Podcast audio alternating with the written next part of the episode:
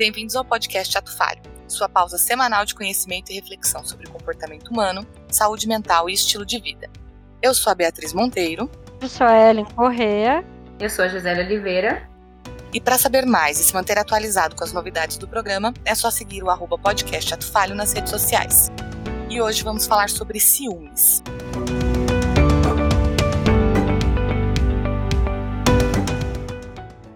O ciúme dói nos cotovelos, na raiz dos cabelos, gela a sola dos pés, faz os músculos ficarem moles e o estômago vão e sem fome. Dói da flor da pele ao pó do osso, rói do cox até o pescoço, acende uma luz branca em seu umbigo. Você ama o inimigo e se torna inimigo do amor. A música de Caetano Veloso, imortalizada por Elza Soares, nos apresenta a cara mais visceral dos ciúmes. Ao longo da história da humanidade, o ciúme se divide em dois papéis. Se por um lado o ciúmes às vezes se apresenta como um veneno lento que corrói o coração do indivíduo, como em Otelo ou Dom Casmurro, por outro, o ciúmes muitas vezes é retratado como uma grande demonstração romântica, como em 50 tons de cinza. O ciúmes é um sentimento natural e, de acordo com os psicólogos Ayala Paz e Elliot Aronson, ciúme é a reação complexa a uma ameaça perceptível a uma relação valiosa ou a sua qualidade. Mas qual o limite dos ciúmes? É saudável para uma relação que estes sentimentos estejam presentes?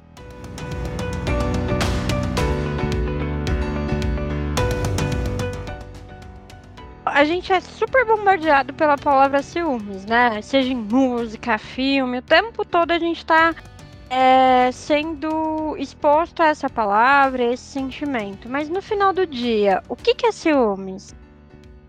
Então, o ciúmes, de acordo com os psicólogos a ela, né? Obrigada, Via. Aquelas...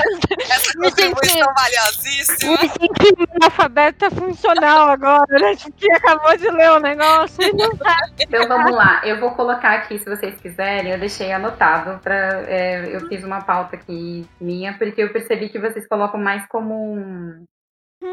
Como pontos. Isso. E eu tenho problemas em lembrar de tudo. Então eu coloquei aqui. Olha, é... olha não, né? Coisa feia. Olha aqui. Se liga na nada. é, vamos lá. Bom, é, de acordo com o novo dicionário Aurélio, ciúme é sentimento doloroso que as exigências de um amor inquieto, o desejo de posse da pessoa amada, a suspeita ou a certeza de sua infidelidade fazem nascer em alguém. Zelos, emulação, competição, rivalidade, despeito, invejoso, inveja, receio de perder alguma coisa, cuidado, zelo. Então, é, a gente pode entender que é uma reação à ideia de perder, né? Uma ameaça que pode ser real ou imaginária é, em relação a uma relação.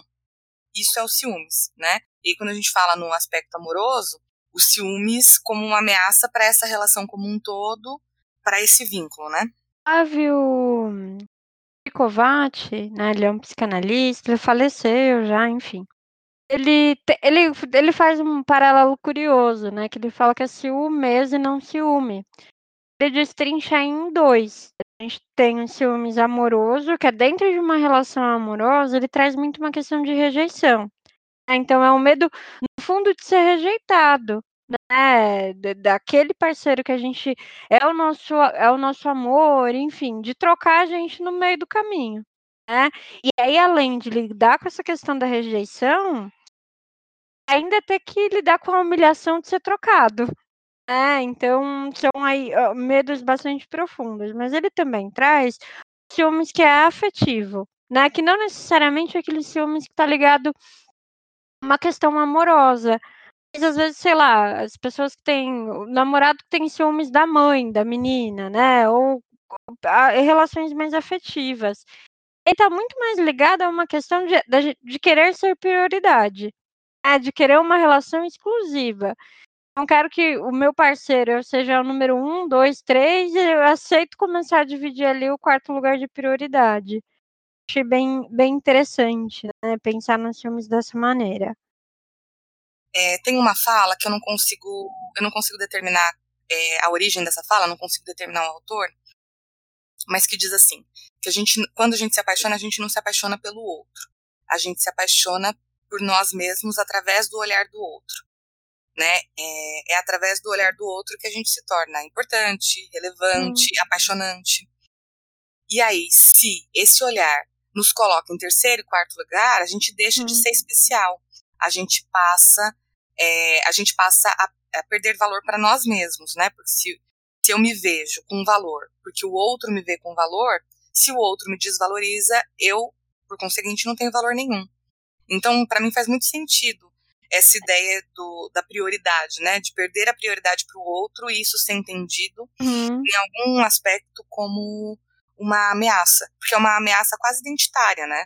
É, se eu não sou importante para essa pessoa que é importante para mim, eu sou o quê?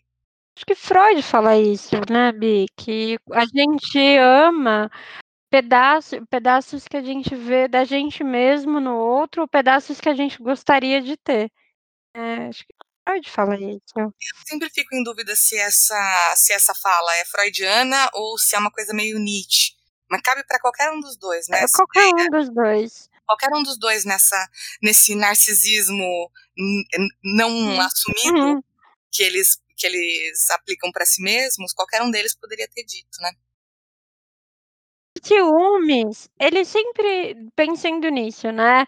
É, sempre vai ser algo destrutivo. O ciúmes é o desejo de destruir o outro? Então, dentro, aí assim, falando bem especificamente da, da teoria psicanalítica, a gente diferencia largamente os ciúmes da inveja, né? É, pensando que as relações entre duas pessoas e uma ameaça externa, né, um terceiro, o outro, que tem o, que tem o potencial de, de, de destruir essa relação, você tem duas relações. Você tem a relação de ciúmes, no qual eu olho para esse outro, que é uma ameaça, e eu entro em competição com esse outro, então, eu tento me igualar ou eu tento superar esse outro para manter a atenção uhum. daquela pessoa que é objeto do meu afeto. E por outro lado, você tem a inveja, em que a ação aí sim é destrutiva. Eu tento destruir a relação que existe entre a pessoa que eu quero e a essa pessoa que ameaça esse, essa relação. Eu tento destruir este outro, porque aí este outro deixa de ser uma, uma uhum. ameaça. Né? Então, pelo menos dentro da teoria psicanalítica, esses são dois conceitos que se separam, mas eu entendo que no senso comum, os ciúmes hum. e a inveja, eles são intercambiáveis no dicionário das pessoas.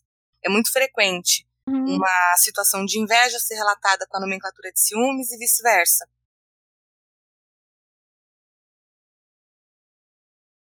Pensando um pouco nisso, né, eu acho que Santo Agostinho ele tem uma fala para inveja especificamente, né? Inveja é a cegueira do coração, né. Então, aquilo que nos aque aquele que é o nosso ponto cego. O Karnal também discorre bastante sobre isso, né, que de todos os sete pecados capitais, a inveja é o mais vergonhoso. Nunca ninguém fala que é invejoso. Normalmente a gente sempre fala que é invejado, né. Eh, e por que que é a cegueira do coração, né? que eu, aquilo que eu sinto inveja, aquilo que eu sinto a necessidade de destruir, é aquilo que me falta. Né? Então, e aí quando eu consigo olhar para minha inveja e entender o que me falta, eu consigo efetivamente trabalhar em cima disso. Aquele ponto cego forma um ponto de possibilidade de desenvolvimento. E uma maneira de você vencer a inveja é pela admiração. Então você sai desse momento de inveja destrutivo, que já que eu não tenho, ninguém vai ter, eu vou destruir o outro por ah, olha, o outro tem, eu também posso ter. Né? E daí da inveja a gente começa a caminhar para uma fonte de admiração. A gente vê isso constantemente nos noticiários, né? Dependendo dos canais de TV, uns mais, outros menos, né? É. Depende do quanto de ibope que queira naquele momento.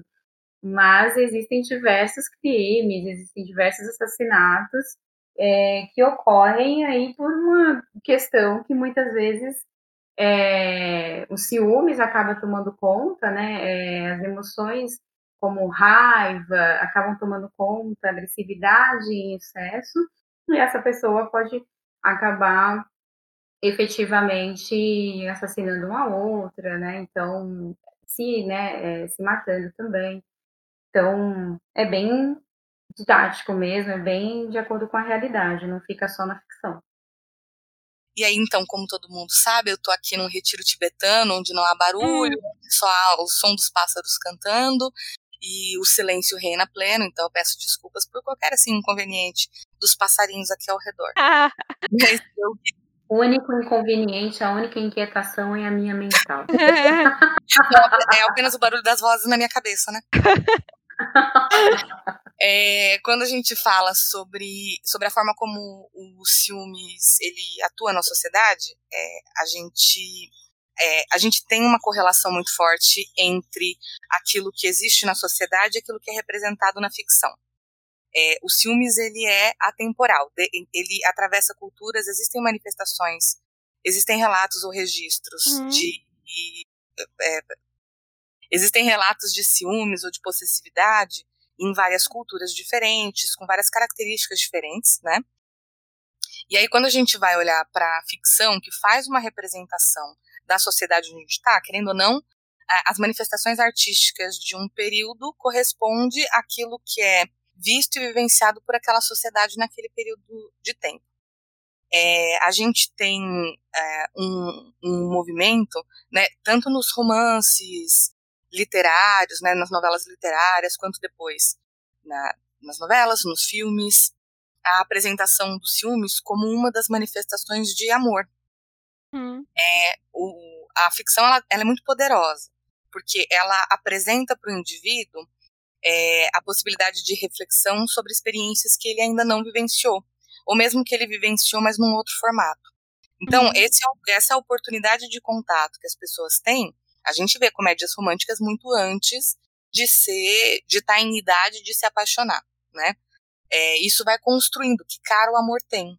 E ao longo da história da, da ficção no mundo, a gente viu as manifestações de ciúmes sendo apresentadas justamente como uma manifestação de amor, de cuidado. Uhum. Então, se a gente pega o exemplo de 50 Tons de Cinza, por exemplo, que fez muito sucesso na época, mesmo sendo uma fanfic de Crepúsculo, veja só. Uhum é, a gente vê ali uma série de medidas que o personagem principal, o Mr. Grey, ele toma para controlar, para se manter vigilante diante da, da personagem principal.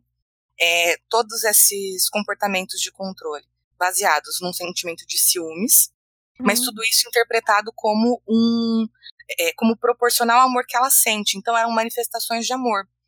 E aí, quando a gente vai pro, pro mundo real, a gente se depara com a hipervalorização de manifestações de ciúmes, porque a gente foi aprendendo e foi dialogando com a ficção de que eram manifestações válidas de afeto. E é uma comunicação perigosa, né?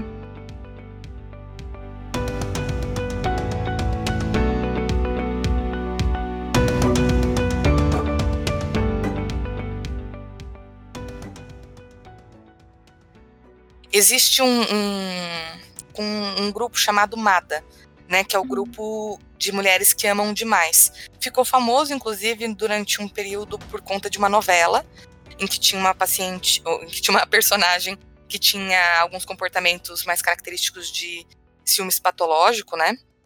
É, não me perguntem que novela foi, não me perguntem. Mulheres Apaixonadas, se não me engano. Ah, se pá era, né? É, deve ser uhum. de Mulheres Apaixonadas. É, ficou bem famoso na época, porque, se eu não me engano, algum alguma das personagens procura o grupo. É, e esse é um grupo voltado para. É um grupo terapêutico que tem reuniões no país inteiro, é, voltado para discussões é, relacionadas a, a, relacionamentos afetivos, a, é um grupo de apoio e um grupo terapêutico, né? Em que essas mulheres podem discutir a forma como elas se relacionam e discutir a, o ingresso em relacionamentos destrutivos etc. Ele tem até algumas características similares aos alcoólicos anônimos ou aos narcóticos anônimos, é, justamente por entender padrões de comportamento autodestrutivos. Uhum. Nossa, Ellen, que enciclopédia ambulante de novela você é, não? Mano, Aí, me assusta, cara. Olha, eu, eu, me assusto às vezes, porque assim, eu tenho muita dificuldade, vocês me conhecem, sabe? De ficar distinguindo, falando os autores e tal, tenho essa facilidade, mas, cara, vocês conseguirem fazer isso com tema de psicologia, de novela e tal, eu entendo. Vou colocar o cérebro, o seu cérebro em pesquisa, cara. Meu, a Bruna, eu tô vendo umas fotos aqui. A Bruna Marquezine tinha oito anos, cara. Ai, Faz ai. muito tempo essa novela. Agora que eu vi aqui, eu É lembrei que eu não assisti a novela. Eu isso que eu ia falar. Esse Não, é um talento assisti. É isso que eu tô falando, eu sempre assisti. Eu só fico pensando, mano, que novela que era? Que novela que era? Eu me lembro, realmente, o Mada ficou famoso uma época mesmo. Mulheres Apaixonadas. Aí eu, Mulheres Apaixonadas novela. Ah, tá. Meu. Muito gente, enciclopédia. É, e é um talento oculto, porque nunca na minha vida imaginaria esse talento. Essa, essa- esse É. Wikipédia de novelas que Ellen Jéssica se tornou. Então, hoje ela já que deu eu não duas, assisto, né? Eu não assisto novela, mas eu, eu acho que eu, eu vejo coisa de fofoca, deve ser. Eu lembro. Você já deu duas, né? Você não vale nada, mas eu gosto de você. Eu falei, meu, fala sério. Ai, ai. Beleza. E então, acho que já falou do. Vai falar de Tóquio? Pode falar, Gi. Né? Fique à vontade. Não, Toda pode. sua, toda a sua cultura, toda a sua forma de falar serena. É porque não tem nenhum toque em novela. Ah, bom. Ah, tá. Ah, eu não posso falar sobre isso, porque ainda não fui exposta ao tema. Ai, Jesus. Bora, vamos embora. Então eu já vou falar o que eu tinha posto, que vou adiantar. Ah, porque é o que você ia falar. Bom, fala aí e a gente comenta. E é, às vezes o, o ciúmes ele também pode estar acoplado, né, Bi, é, dentro de algumas outras comorbidades. É, a gente vê, por exemplo, transtorno obsessivo compulsivo, quando a pessoa ela não consegue controlar os pensamentos, né, e aí tem, tem um pensamento que martela o tempo todo, e às vezes esse pode ser um pensamento de ciúme, de fato, né. Quando você vê alguma característica dentro da esquizofrenia, né, principalmente uma esquizofrenia paranoica, onde a pessoa, né, ela vai criando aí algumas histórias e acredita nisso, e às vezes pode ser, assim, histórias de ciúmes, né, ah, a gente vê muito, existe al- basta- algumas pesquisas, né, que trazem a associação entre o alcoolismo e ciúmes, até mesmo a violência contra a mulher, né? Então, homens que agridem as mulheres por ciúmes e muitas vezes estão embriagados. É, eu li, inclusive, que muitas vezes a questão do homem, principalmente quando ele é alcoólatra, ele bate na mulher, muitas vezes ele tem uma questão de impotência sexual. E aí ele começa a criar toda uma fantasia, por isso a mulher vai traí-lo, e aí antes disso acontecer ele já agride, né? É, uma personalidade borderline, né? Que às vezes tem uma questão muito grande de dependência do outro. E aí o medo, né, da, da- do amor, o- o, a fantasia de abandono acaba se fortalecendo cada vez mais e dando muita vazão aos ciúmes, né? É, mesmo quando a gente não pensa nessas comorbidades, existem até algumas armadilhas, né, que a gente mesmo a gente pode tentar evitar cair. Né? Quando a gente tem uma relação que falta muita comunicação, a gente não tem um espaço para falar livremente o que está sentindo, né? Não tem um espaço para conversas transparentes, né? É, muito marcada por, por brigas, enfim.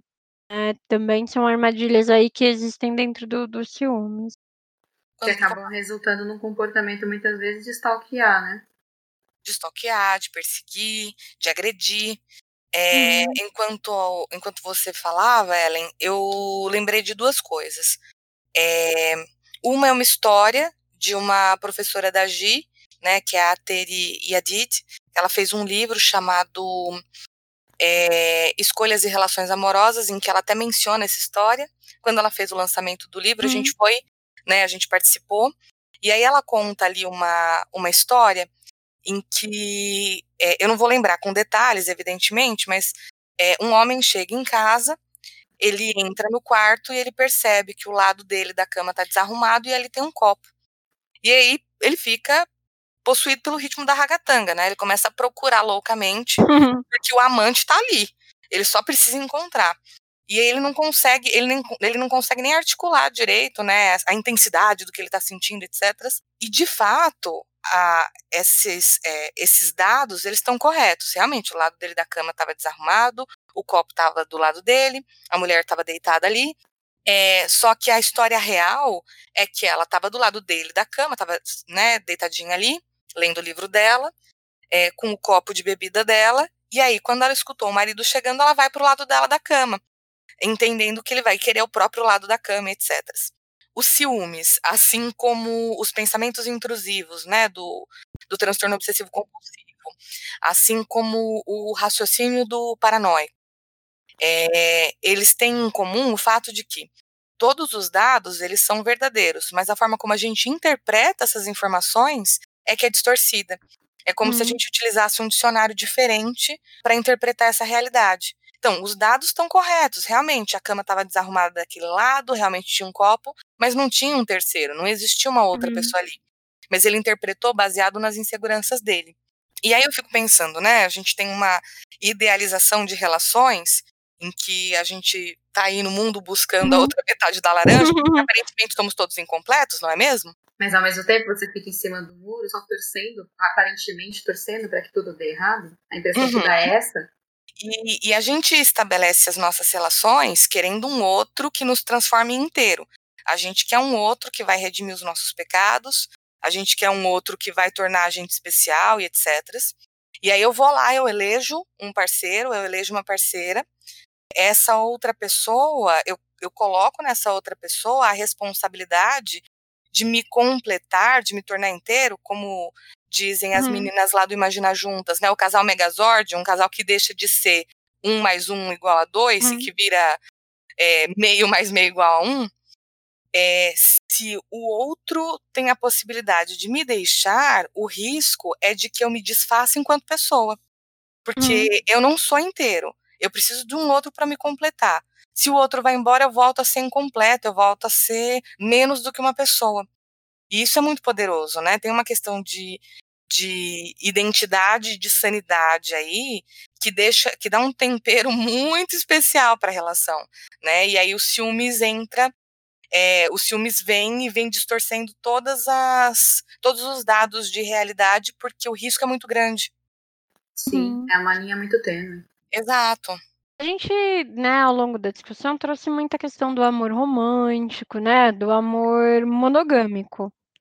Mas hoje tem o amor contemporâneo, né, tem as relações abertas, poliamor, enfim.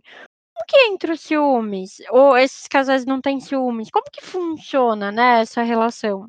É, eu consigo administrar muito melhor é, o relacionamento aberto, porque ali você é sincero um com o outro. Uhum. Você tem uma transparência na relação com o outro, do que, por exemplo, a traição, que é muito mais comum, é complicado. Porque, porque aí você tá enganando. É, uma falha de caráter, você tá enganando o outro, você não é sincero consigo nem com ninguém. E aí, quando eu fico, às vezes eu ponho na balança, relacionamento aberto é, e traição. Uhum. Mas eu consigo aceitar muito melhor a parte do relacionamento aberto do que uma pessoa, por exemplo, que tem uma uhum. necessidade de estar com uma outra pessoa, né, traindo, mesmo tendo alguém ali. E, e enfim, não abre essa p pra ninguém, fica só na vida gente, dele. A gente ainda uhum. tem um episódio de infidelidade também. Sim, uhum. que esse eu vou ser. Nesse eu reino. Esse é só revoltos. Mas enfim, uhum. vamos lá. É, manda ver, quando, é, quando eu pensei nesse sentido da, da questão né, das relações abertas, é, e a gente coloca o sentido de ciúmes, e o ciúmes vinculado a uma questão de traição, né, muitas vezes, então tem essa conotação, eu tenho ciúmes, eu tenho ciúmes porque eu tenho medo que o outro me traia, enfim, no relacionamento aberto, isso não deve existir, porque você realmente abre o relacionamento, você tem uma transparência com o outro, né? Então esse medo, esse receio, né, esse ciúme de que ah, a pessoa vai me trair, a pessoa está escondendo as coisas de mim, não efetivamente faz parte do que efetivamente é um relacionamento aberto. Caso contrário, você não está abrindo o relacionamento da forma que deveria abrir. É isso que eu penso. Uhum. É, gente- Não, perfeito, perfeito. É, quando a gente fala sobre esses novos relacionamentos, né? é, relações poliamorosas ou um relacionamento aberto, você tem, você tem todo o estabelecimento de um contrato para essa relação, como a gente menciona lá no, no episódio de Uhum. DR, que ainda, ainda é incerto se sai antes ou se sai depois desse, mas se sair depois desse, Irá. aguarde, galera. Semana, aguarde, em breve. Quando, dentro de um relacionamento poliamoroso ou dentro de um relacionamento, de um relacionamento aberto, a gente ainda está lidando com pessoas e pessoas têm ciúmes. É natural, faz parte da nossa biologia, faz parte da construção da nossa sociedade, é, que as relações se estabeleçam com algumas características, né? O que acontece, pensando em relações maduras que decidem migrar de formato, é que o indivíduo se responsabiliza por esses sentimentos de ciúmes e ele vai lidar com as próprias inseguranças. Então, para autorizar, né, para participar de um relacionamento aberto, esse indivíduo vai ter que colocar a mão na própria consciência e repensar sobre aquilo que o deixa inseguro. É, quando a gente fala, e essa exemplo, é a parte difícil. Exatamente. Quando a gente fala de infidelidade, a gente tem um só escapando, né, sendo antiético e etc, dando vazão ao próprio desejo, mas muitas vezes, em muitas discussões é, com casais ou, ou com um, uma das partes deste casal que, é, quando a gente fala sobre relacionamento aberto, vem justamente o fator de ciúmes, né? Bom, você é infiel, já, já pensou na possibilidade de compartilhar com o outro, né, com seu parceiro ou sua parceira, é, a possibilidade de abrir esse relacionamento? Ah, não. Mas aí essa outra pessoa vai poder sair com outras pessoas também? Sim. Né? Mas ah, e aí, como é que eu fico? Bom, você fica lidando com as suas inseguranças, a pessoa vai lidar com as inseguranças dela, e, e, e a gente lida com isso, né? Cada um vai lidar com os seus próprios dodóis. É, existem regras que servem para não provocar ou para não ferir o outro, né? Justamente porque inseguranças são normais, são naturais. Mas é isso, você deixa que cada um se responsabilize pela sua própria insegurança. Então, uma regra, aspas, básica de um relacionamento aberto, por exemplo, é estabelecer, por exemplo, esse ambiente aqui, ele não é adequado para que a gente se relacione com outras pessoas. Esse é um ambiente compartilhado, não vamos deixar cruzar as Uhum. linhas, né? Quando você se responsabiliza efetivamente, né? Que é o que a gente está falando também. No final do dia, então, quando a gente pensa num, num relacionamento aberto, deixa de ter um terceiro na relação. Né? Pensando que os ciúmes é, é a relação triangular, no, no relacionamento aberto também é uma relação triangular, mas com outro formato. Né? Então não deixa de ser mais uma pessoa ali naquela relação e quais que vão ser as regras que você vai estabelecer para conseguir manejar isso. Não significa que você está efetivamente acabando com ciúmes, né? Pode ser que ele Uhum. continue ali, num Uhum. outro formato que o da monogamia, não deixa de ser um terceiro dentro da tua relação.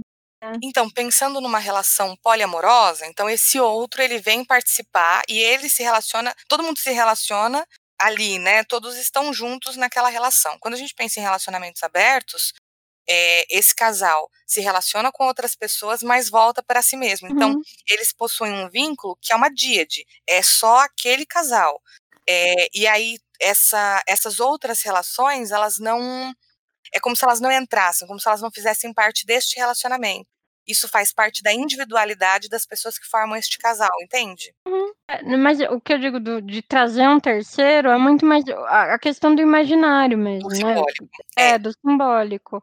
Assim como numa relação monogâmica, quando eu tenho ciúme de alguém, eu faço uma tríade na minha relação, seja alguém real ou imaginário, né? E quando a gente observa essas é, outras modalidades de amor, eu também coloco uma pessoa ali no meio, né? Mas aí dentro de um outro formato. E aí tem uma, uma, outra, uma outra pontuação que a Terry faz, eu não vou achar aqui a nomenclatura correta no livro dela, que é, o, é alguma coisa do tipo o mito é transparência integral. É Uhum. alguma coisa nesse sentido. Porque alguns casais, tentando, dentro de uma relação aberta, né, não necessariamente uma relação poliamorosa, que tem características diferentes, resolvem fazer alguns acordos para tentar, buscando transparência, acabam dando um tiro pela culatra. Que é Manipular? O, não, que é o, também de manipular, mas de compartilhar excessivamente as experiências hum. individuais. Então, a gente tem uma relação aberta. Uhum. Eu vou, fico com outras pessoas, mas aí a gente cria um compromisso de compartilhar um com o outro sobre essas experiências.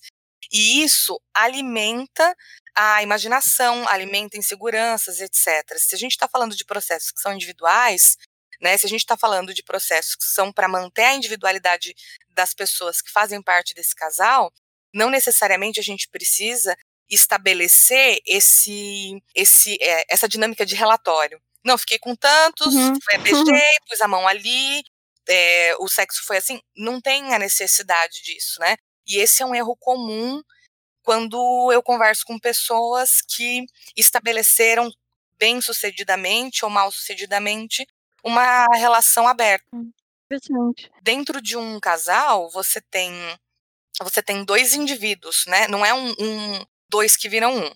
De novo, a, as meninas das Spice Girls estavam equivocadas é. nesse contexto. É que e nem Fábio Júnior. Eu, nem, eu nem vou falar do Fábio Júnior, porque olha, as metades da laranja, dois amigos, dois irmãos, que coisa incestuosa, gente. Exato. É, eu acho o conceito de alma gêmea super incestuoso, porque pensa só, né? Sua alma gêmea, sua alma irmã. E, ah, não, não gosto desse negócio, não. É, mas quando, quando a gente fala de, de dois indivíduos dentro de uma relação, é, esse indivíduo ele tem uma, uma série de relações que são próprias a este indivíduo. Então, ele tem todas as relações sociais, as relações familiares, as relações do trabalho, que não dizem respeito uhum. a esse casal. Você só acrescenta um outro fator, que são relações é, sexuais, na maior parte dos casos, mas algumas vezes afetivas, que não dizem respeito a esse casal, dizem respeito a este indivíduo. Então, uhum. é, medir isso e entender até que ponto eu estou compartilhando com o outro para suscitar ciúmes, para suscitar insegurança, para incomodar, para competir. Porque muitas vezes as pessoas, quando elas optam por trazer um terceiro, nesse formato de relação poliamorosa ou no formato de relação aberta, é, vira uma grande Olimpíada do, do desejo. Né? Hum. Então, eu começo a apresentar para o outro todas as minhas grandes conquistas amorosas, porque de repente, é, seja realidade ou não, um desse, uma das pessoas dentro deste relacionamento se torna Dom Juan. Ponto. Meu Deus, tá pegando, tá pegando todo mundo. E não é verdadeiro, né? Uhum. Muitas, é, muitas vezes você vê uma das pessoas desse relacionamento topando um novo formato por insegurança, né? Então, é melhor hum. ter pela metade do que não ter, porque se eu não topar isso daqui, eu vou perder essa outra pessoa. E aí acaba engajando num comportamento mais competitivo. Não. Ó, o fulano tá pegando vários. Eu tenho que pegar também, porque eu não posso ficar por baixo. O fulano vai pensar que eu sou fraco porque eu não tô pegando gente suficiente. Se eu não mostrar que eu sou desejável, essa pessoa vai perceber que eu não sou desejável e vai me abandonar. Uhum. E aí você engaja num comportamento competitivo baseado em todos os sentimentos errados. E aí, essa, uhum. essa é, transparência ou essa sinceridade vira um simulacro, deixa de ser uma realidade, né? Mas num aspecto assim, já que eu tô sentindo ciúmes, eu também quero que você sinta. E eu vou fazer por claro. onde você sentir também. Claro, né? eu, eu sofrer sozinho? Não, não, não, não, não. Eu, eu não uhum. sofro sozinho, vai todo mundo sofrer junto comigo. Assim como o contrário também é verdadeiro, né? Se essa pessoa hum. sente tanto ciúmes de mim, se ela tem tanto receio de que eu atraia, será que essa pessoa também não tá me traindo? Perfeito. Pois é. Mas nesse, nesse afã de mobilizar o outro, eu atraio para mim uma pessoa hum. sem ser honesta também com esse terceiro. Então eu tô numa relação é, aberta à revelia, né, contra a minha vontade, eu pego, me relaciono com uma outra pessoa, um desavisado, o gaiato dos gaiatos, é, e eu estabeleço uma relação sem honestidade, sem considerar, sem ser responsável afetivamente com aquilo que eu estou mobilizando no outro. Né? Então eu tô, eu tô me machucando, eu machuco um, um desavisado, um pobre coitado aí desavisado na vida, uhum. tentando machucar o meu parceiro. Né? É assim, uma é, um festival de dor. Já que a gente está ampliando um pouco, né, até ciúmes. Ciúmes ele fica só em relações amorosas? Existem outras, outras relações que, que o ciúmes também se manifesta? Olha, a gente não vai falar muito nesse ponto específico neste podcast, mas é só a gente pensar sobre o primeiro ciúmes que a gente tem na nossa vida, né? Uhum. Mãe! Dos pais. Papai, mamãe. É que eu sou inicotiana, né? Então, para mim é sempre mãe. É, pai vem depois. Quem é pai? Assim, até porque a gente vem de uma realidade social em que pai é eletivo, né? Mãe é obrigatório. Uhum. É, mas as primeiras relações que a gente que a gente experimenta as manifestações de ciúme são de fato as relações parentais, né? Uhum. No primeiro, na, no- na primeira infância, de modo geral, né? Porque você tem pai, mãe, irmão. Como lidar com a chegada do irmão. aham. Exato, né? A gente é muito natural, né? Quando você tem uma criança menor e chega o irmão mais, mais novo, e a criança regrida um pouco, né? Em termos de comportamento, às vezes dá uns passinhos para trás para poder chamar atenção, para poder ter aquele lugar efetivo, né? Dentro dentro daquela relação com aquele novo ser na família, né?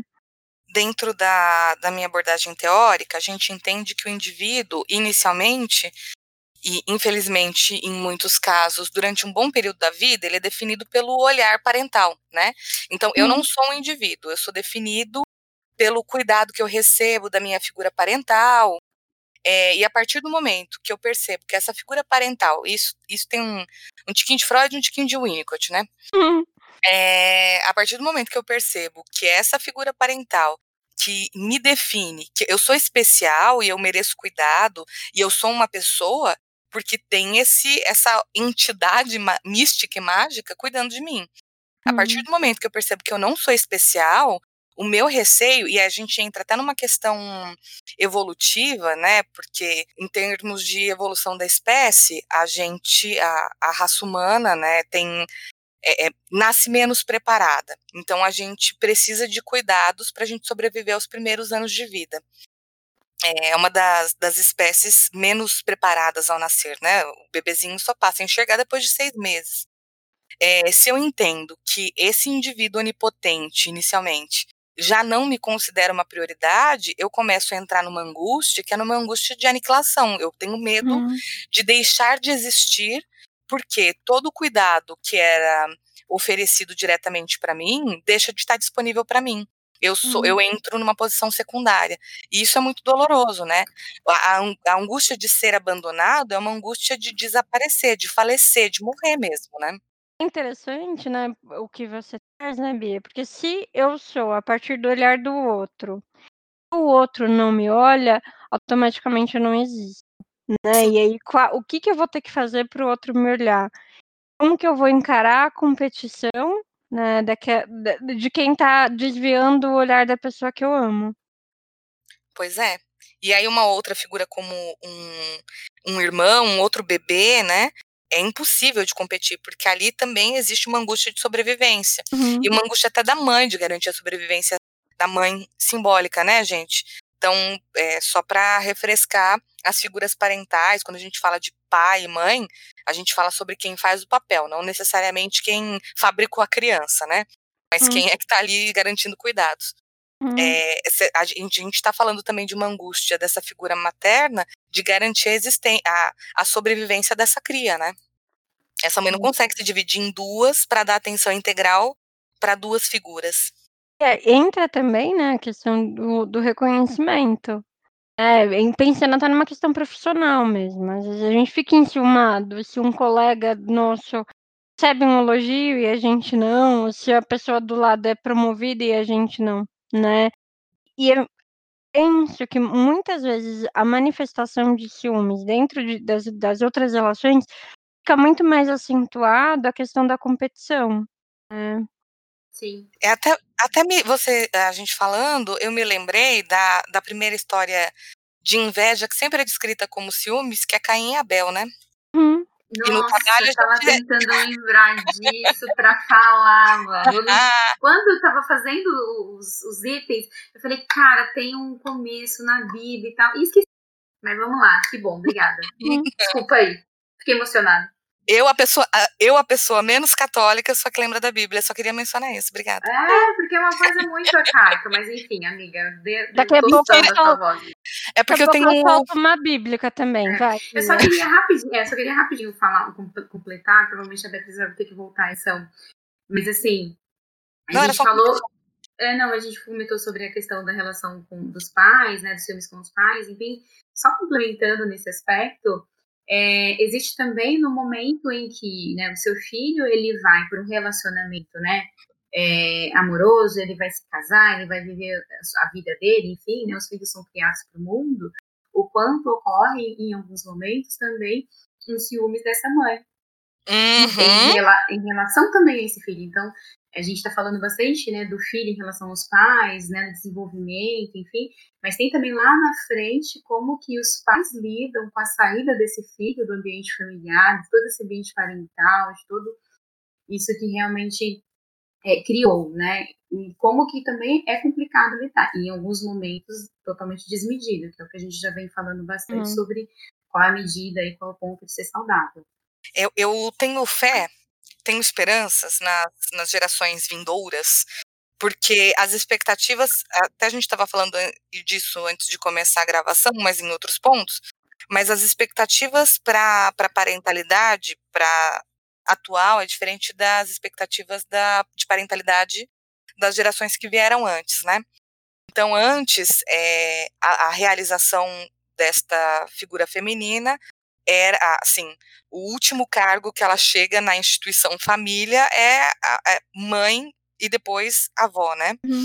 E hoje não, hoje a gente já permite que mães sejam pessoas.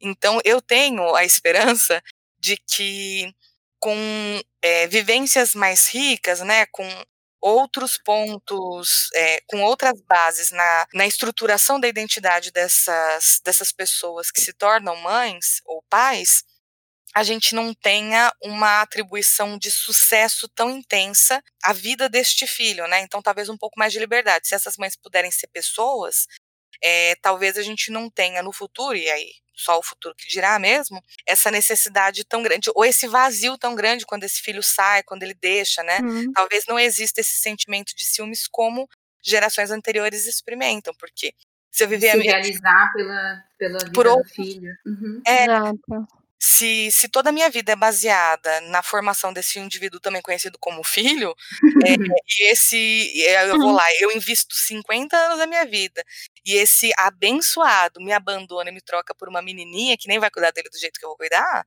eu vou me sentir vazia e eu vou fazer de tudo para tentar restabelecer o status quo. Ou eu vou tentar adotar esta, esta nora ou esse genro, ou eu vou entrar em franca competição com essa pessoa e assim por diante, né? Então eu tenho fé não sei vocês, mas eu tenho fé. Tenho é. também, mas ainda está muito enraizado, né? Os próprios processos de. É, processos é ótimo, né? Chamar casamento de processo, mas os próprios processos de casamento falam bastante disso. Ah, o quanto é importante a figura da mãe, a figura do pai. É importante, mas é um momento, por exemplo, do casal, né? E o quanto existe muito disso. É, eu quero me realizar, eu todo, todos esses anos da minha vida que eu me dediquei, nada mais justo do que agora você faça aquilo que eu deixei de fazer na minha vida. Então eu vou hum. me completar através da sua vida. É, é, é realmente é um tom. vida desse casal, né? É, é realmente um tom doentio, efetivamente, porque é realmente isso que acaba acontecendo. Embora muitas pessoas acabem não percebendo por essa questão. Ai, minha mãe. Ela também tem um sonho igual ao meu. É igual mesmo? É o seu sonho, é a sua vontade? É, porque o, o, raciocínio é de eu investir todo esse tempo e agora vou ser abandonada? Não, eu quero fazer parte do, desse sucesso que ele buscou. É a, o, o, sucesso era que ele fosse, fosse, que essa pessoa que eu criei fosse realizada nas suas relações, então eu quero participar dessa realização também, pô. Vai me deixar de uhum. fora agora? Que mancada é essa? É bem, é bem interessante, né? Ampliar um pouquinho. E pens, pensando nisso, né? Voltando para o aspecto até profissional, né? Às vezes o a os ciúmes ele vem muito numa forma de competição e talvez nem ciúmes, mas efetivamente inveja, né, das conquistas, enfim, que o que que as pessoas que estão a gente alcançam. Não, é assim, o quanto é difícil efetivamente, acho que o maior trabalho que a gente tem é justamente não levar para um ambiente organizacional, para um ambiente de trabalho, é, questões pessoais. Então, assim, nós sabemos, obviamente, que somos um, uma pessoa única em casa, no trabalho, enfim, em todos os ambientes. Mas, assim, o quanto a gente acaba, querendo ou não, é, colocando nessas relações questões igualmente, ou seja, com o meu chefe, na minha relação com o meu hum. colega, com o meu parceiro de trabalho, com o meu subordinado, da mesma forma que eu tenho questões com o meu pai, com a minha mãe, com o meu irmão, com o meu marido. Então, é um pouco desse olhar, né, de se perceber o, até que ponto você está agindo por questões totalmente individuais, por gatilhos emocionais ainda não resolvidos, ou de, alguma, ou de uma maneira realmente saudável no ambiente organizacional. E até movimentos compensatórios, né? Assim, então, é, eu não sou valorizado dentro da minha relação, eu estou em permanente ameaça dentro uhum. da minha relação amorosa, então eu hipercompenso sendo competitivo no trabalho, para que lá eu receba a valorização é, humana que, na verdade, eu desejava em outras relações. Então, eu vou é, eu acabo atuando no, muito mais na inveja, né? Então eu dou aquela puxada de tapete, dou aquela queimada naquele colega. Mas assim, não é por nada, assim, é pro bem da equipe, tá? Eu tô falando isso, né? Porque essa pessoa, talvez, né, através dessas ações, venha prejudicar a equipe, né, chefe? E, e na real, não, tudo isso muito mais baseado no movimento compensatório de garantir que, pelo menos em algum lugar do mundo, eu vou ser importante, eu vou ser relevante ou eu não vou perder. Uhum. Sempre medo da perda. Eu acho que dá para você entrar de, com Caim e Abel agora, falando que isso é. Qual é o histórico? Então, era assim, ó, vou contar pra vocês. Meu... Mentira. É, igual o Mamilos. É, por, é porque eu conto. Com o pastor, eu... a hora que ele ia citar a Bíblia, eles faziam um movimento de livro. É porque o jeito que eu conto histórias religiosas e bíblicas, é, assim, eu conto só no, no pessoal, porque tem né, aquele receio de ser desrespeitosa, as pessoas ficarem incomodadas. A gente fala, amiga, pode A gente fala, fica tranquila que tem duas pessoas religiosas aqui. É então... É isso aí, façam a parte de vocês, obrigada. Já que a gente não lembrou, a gente critica. É. Inveja, talvez. Imagina, imagina. Opa, o que, que foi isso? Foi meu tapete sendo puxado? O quê? Não. que maldade. Eu vou tentar falar, né? Na verdade. Na verdade, quando a gente fala ali da, da história original dos ciúmes e da inveja, uhum. né, apresentados, é, é, o primeiro registro que a gente na sociedade é, judaico-cristã ocidental tem, é a história de Caim e Abel, que tá, é, é uma história bíblica, né? Eu não sei se faz parte também da, da Torá e do Alcorão, mas potencialmente estão lá. É, e aí conta a história desses dois irmãos, em que por inveja, por ciúmes, aliás, né, sempre apresentado por ciúmes, Caim matou Abel. E aí quando a gente vai pensar, né, que matou porque Deus valorizava o, o trabalho que Abel fazia ali de pastoreio e tal. É, mas quando a gente vai pensar, essa necessidade de destruir o outro, ela já não entra mais no quadrado dos ciúmes, ela entra no quadrado da inveja, né? Ela entra numa necessidade. O ciúmes ele tem uma característica de alto flagelo né? Eu machuco, machuco a mim e machuco o outro, mas o ciúmes, ele não tem nada voltado para si mesmo. A inveja não tem nada voltada para si mesma. Ela é sempre para agredir o outro, ela é sempre para destruir o outro, para eliminar a fonte do meu, do meu desconforto. E aí, olhando para a história de Caim e Abel, eu entendo que, muitas vezes relatada como ciúmes, é quem. O, a, o fator de ação ali é inveja, na verdade. Legal. É,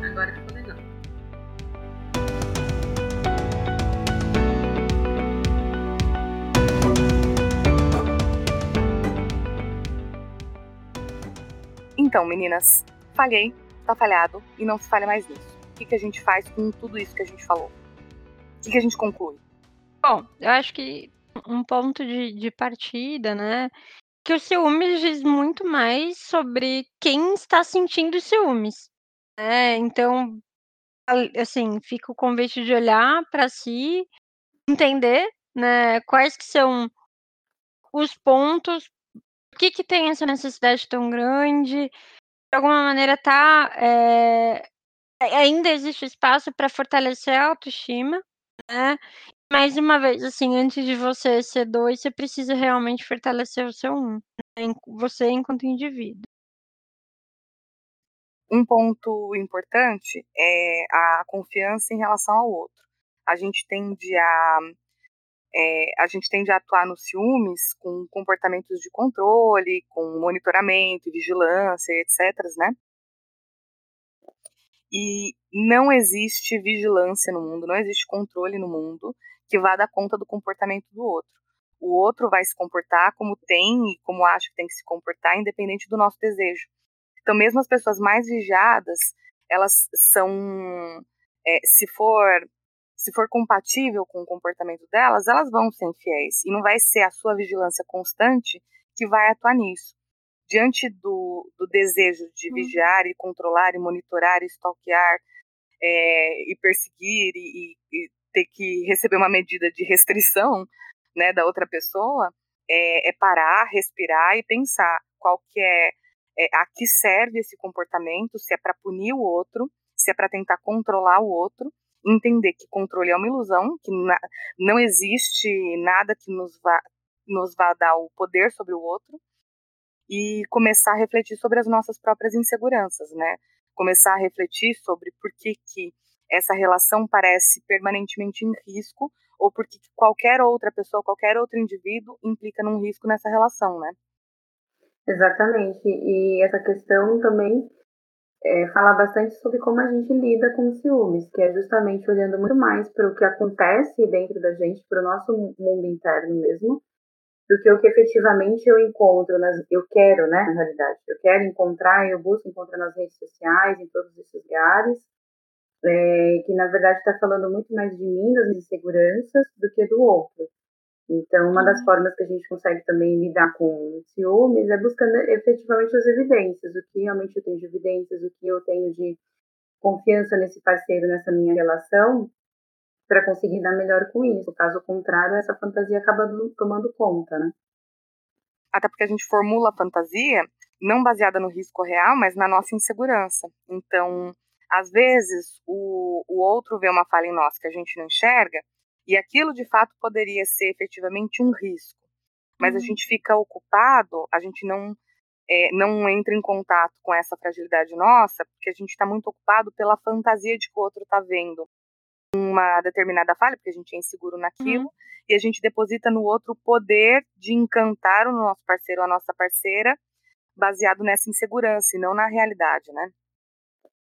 É, o controle, quando a gente exerce sobre alguém, é quase como colocar uma corda no outro, né.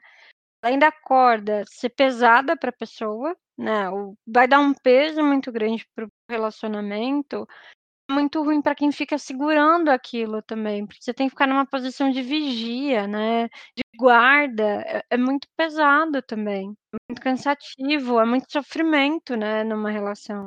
E não tem vitória.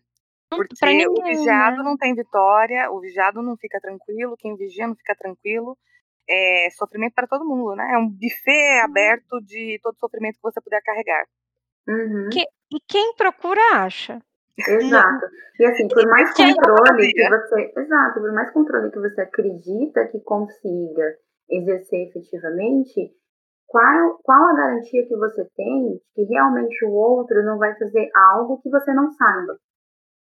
Né? Então, é, é, realmente tudo, tudo dentro de um mundo da fantasia, toda essa questão do controle, tá tudo muito dentro do que eu acho, de como eu acredito que estou satisfeita com esse comportamento, mas na realidade não tem evidência nenhuma de que isso dê um é. resultado que eu realmente estou querendo.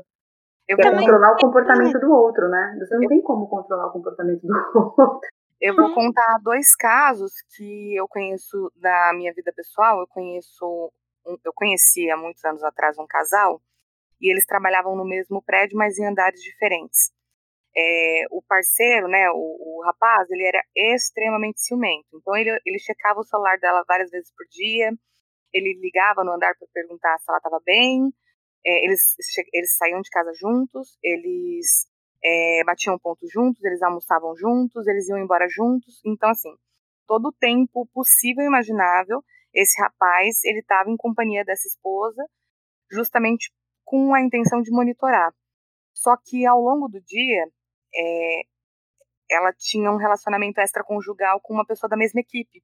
Então, ao hum. longo do dia, ela dizia: "Ah, eu vou até o banheiro" ou "Eu vou a, eu vou comprar um doce na lojinha que tem ali na esquina". E ela saía para ter encontros extraconjugais com esse com esse terceiro. Então, não havia no mundo nenhuma vigilância possível para esse para esse marido. é, enciumado que garantisse um comportamento, o comportamento dela.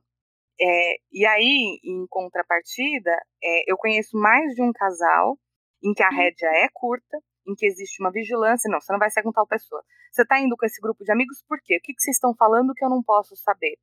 Em que efetivamente não tem nenhum comportamento de infidelidade atrelado, né? Hum. É, então, o controle é uma ilusão, já Sim. dizia Matrix. E Sim, quem exatamente. procura acha também no sentido de qualquer, qualquer coisa vai ser a, a evidência, vai ser a descoberta, né? Imagina um, um, casal que tá. A pessoa tá desconfiando do companheiro, da, da, da companheira, do companheiro, enfim. E aí vai ler as mensagens de WhatsApp, Facebook, qualquer coisa, né?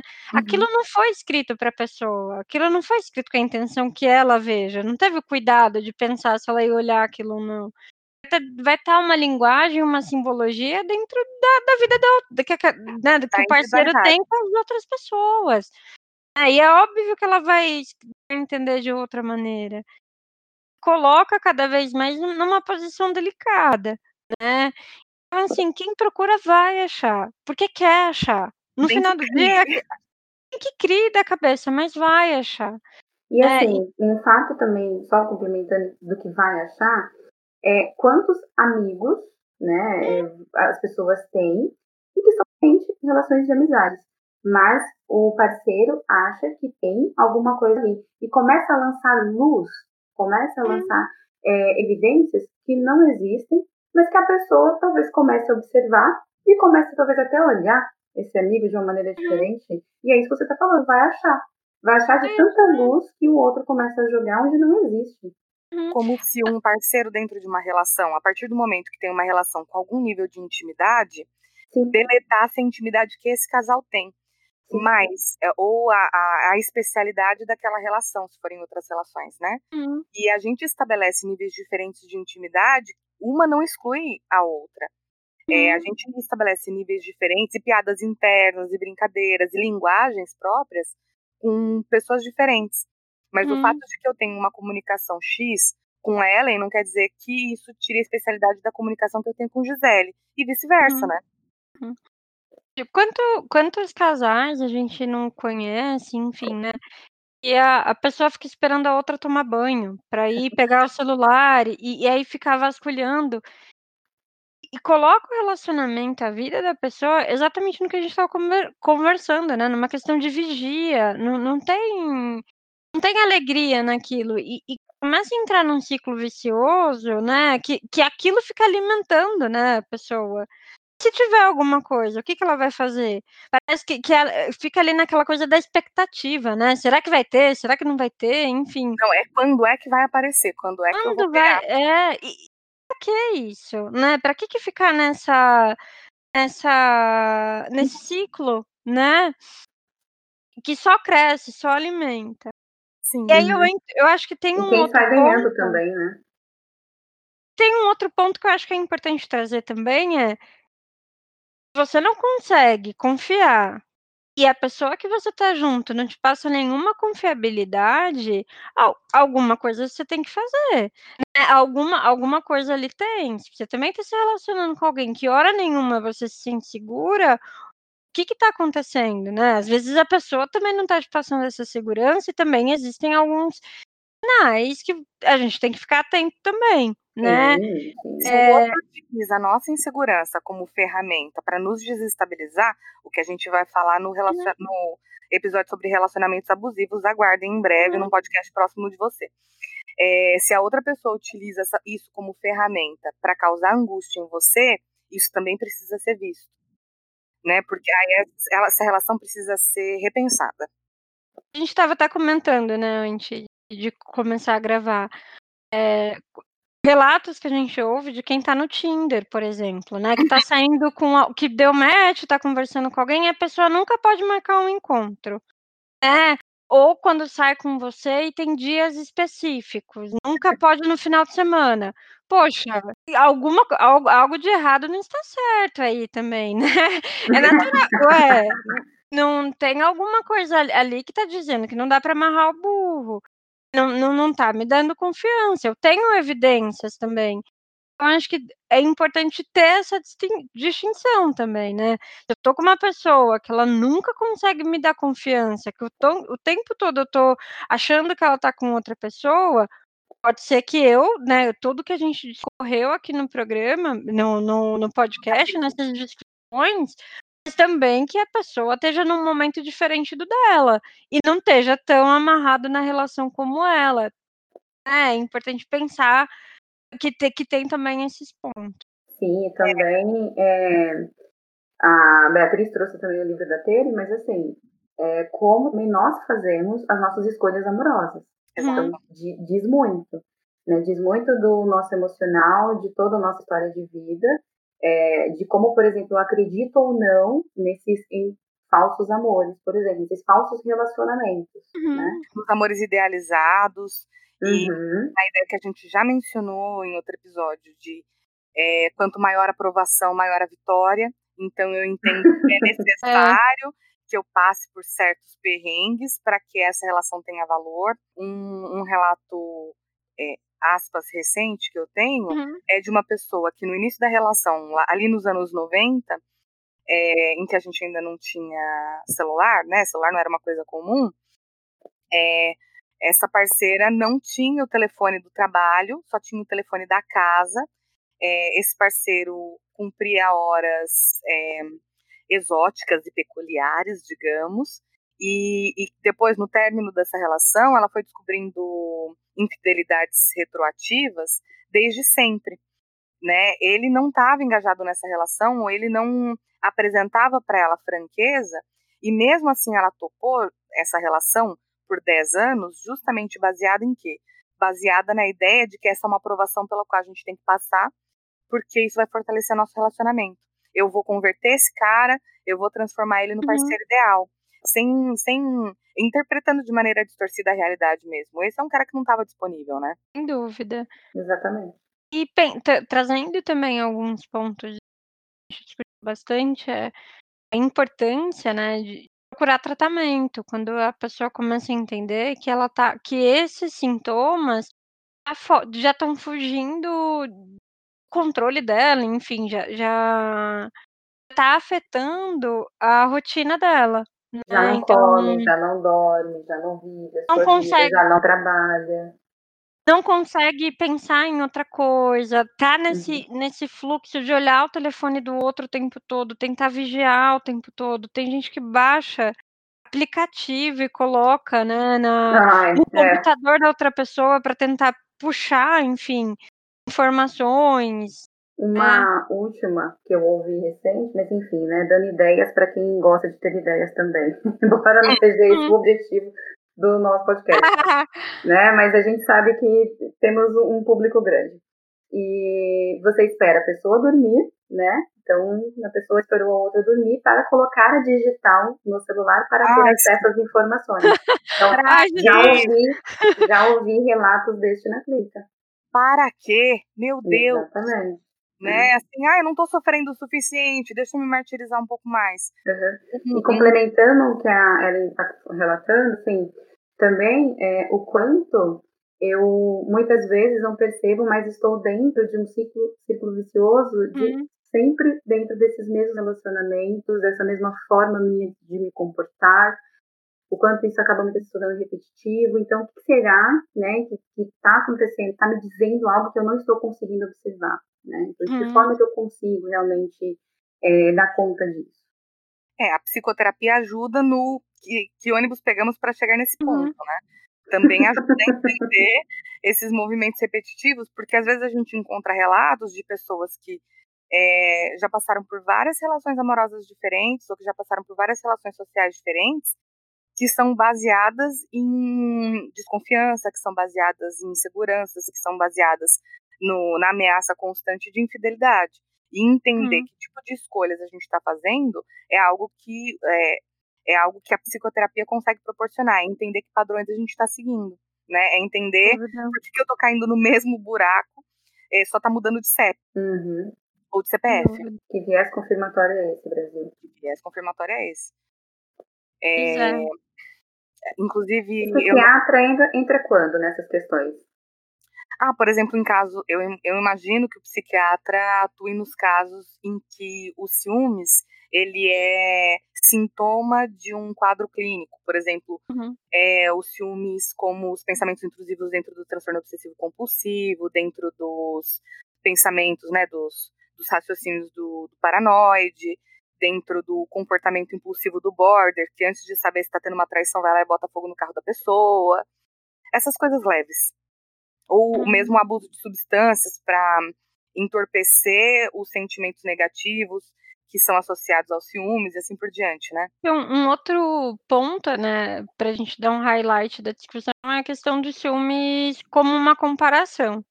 É, quanto que é isso, né? Para eu sentir ciúmes tem que ter um terceiro que eu me compare e eu penso que eu tô perdendo.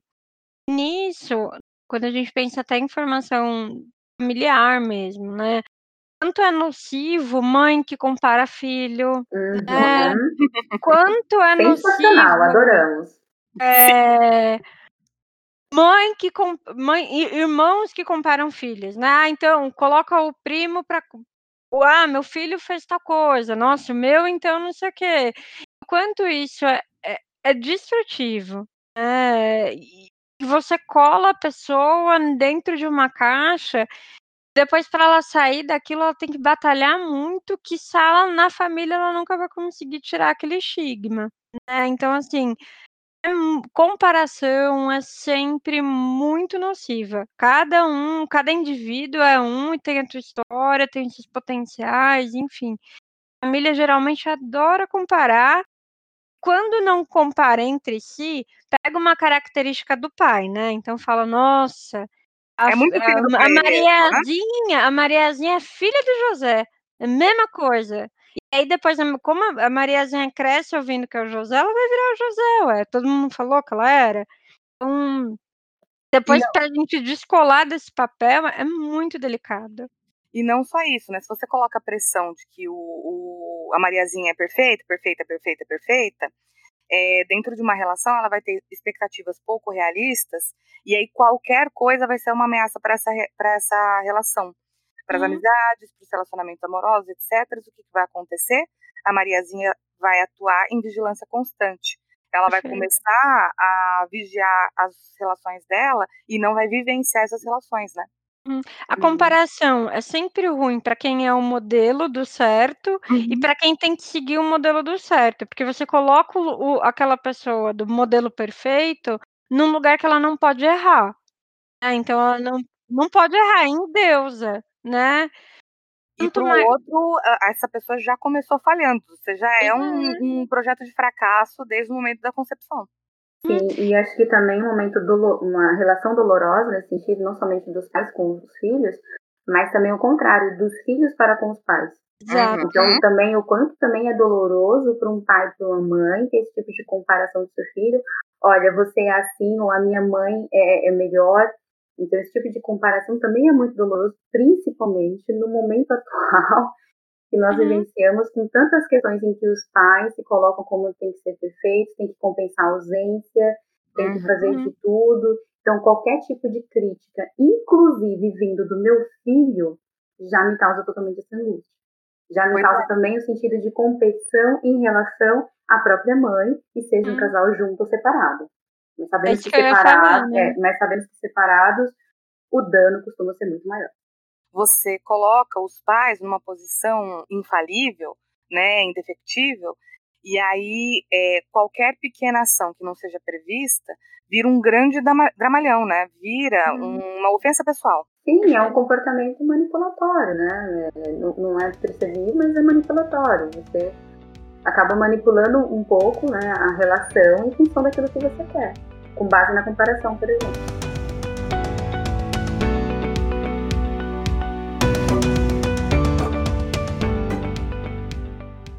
Ai, ai. Bom, é chegado então o momento do terapia de grupo, o momento em que a gente dá dicas para continuar essa discussão, para refletir um pouquinho sobre o que a gente falou. E aí, meninas, o que vocês trouxeram para a terapia de grupo dessa semana?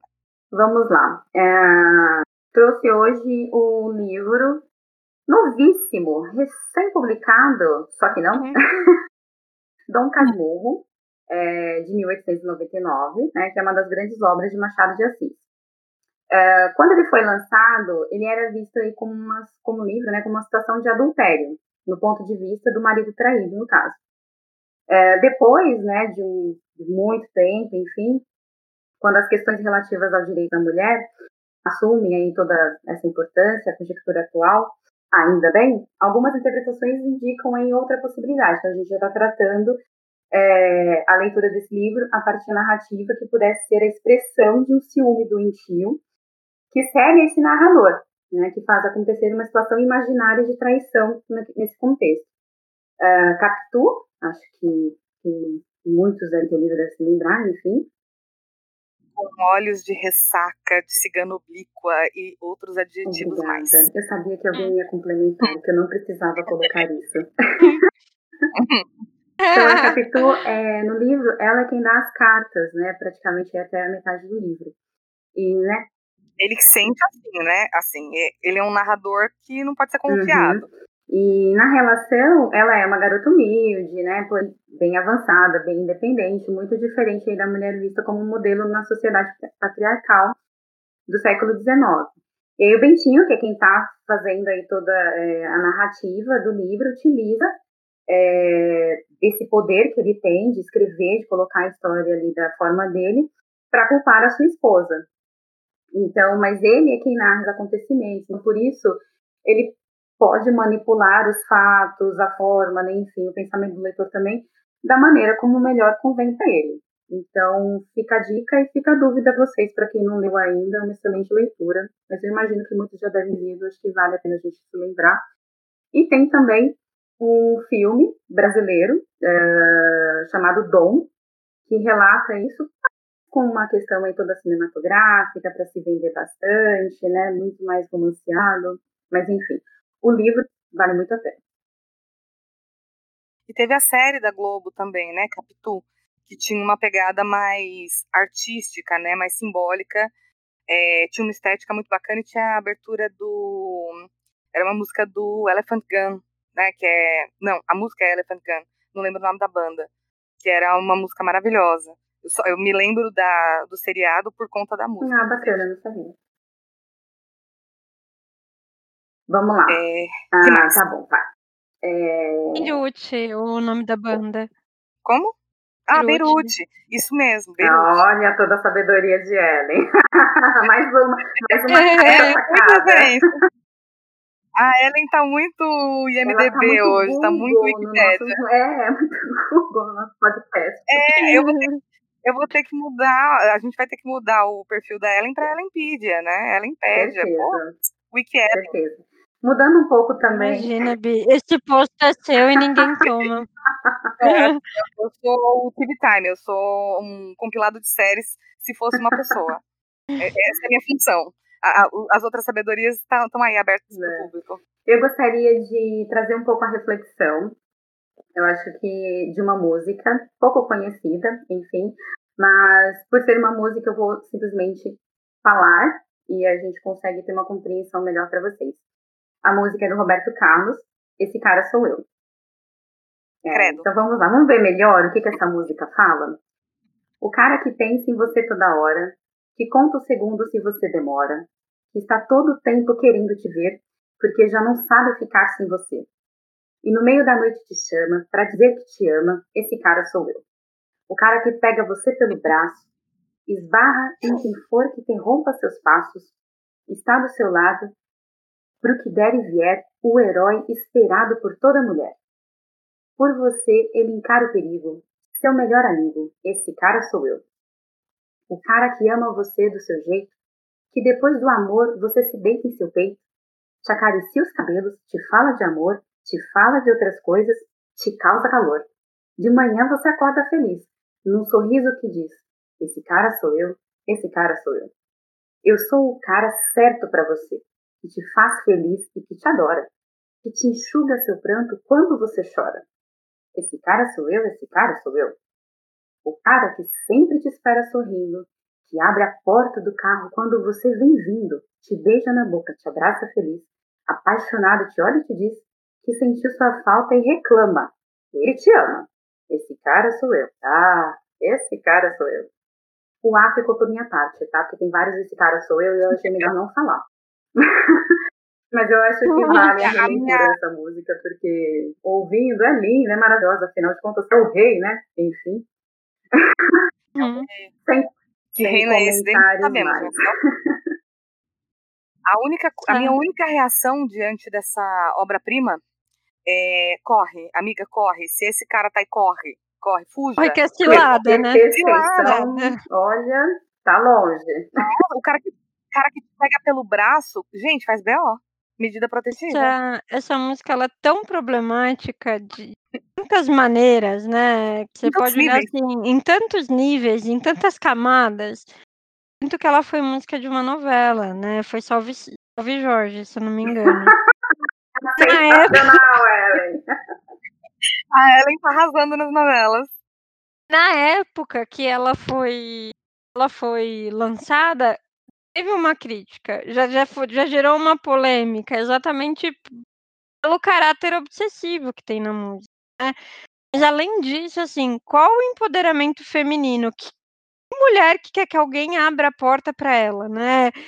Mulher que precisa de alguém para guardar ela o tempo todo. N não sei, ainda, ainda vai chamar isso de herói.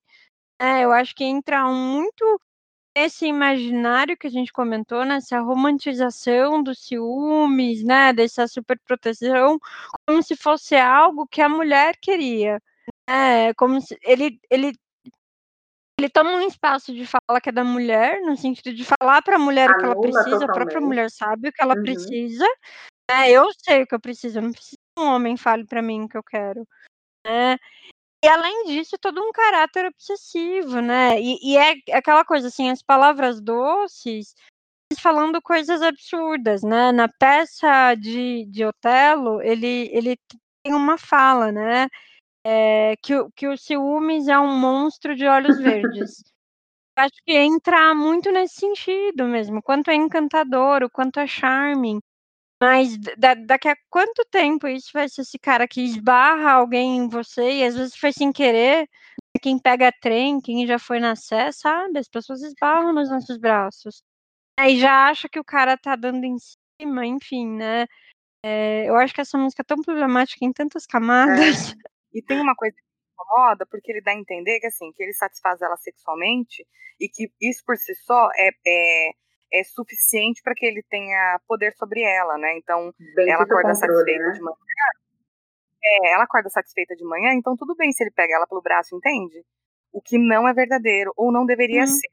É, a, a qualidade de uma relação não é determinada é claro que é um indicativo, né? Mas não é determinada pela relação sexual desse casal. Sim, e assim, é, a própria pessoa, por exemplo, que fala, né? Quem, por exemplo, faz esse papel de controlador, de manipulação, enfim, o quanto essa pessoa que está relatando tudo isso consegue viver uma vida, porque não existe uma vida, né? Existe uma vida em função do outro.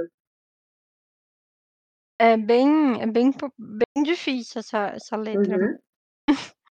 Uhum. Como eu comentei, né, da, da, da frase de Otelo, né, que ciúmes é um monstro de olhos verdes, acho que uma das dicas que eu trago é a própria peça de, de Otelo, tem livros, enfim, tem bastante material.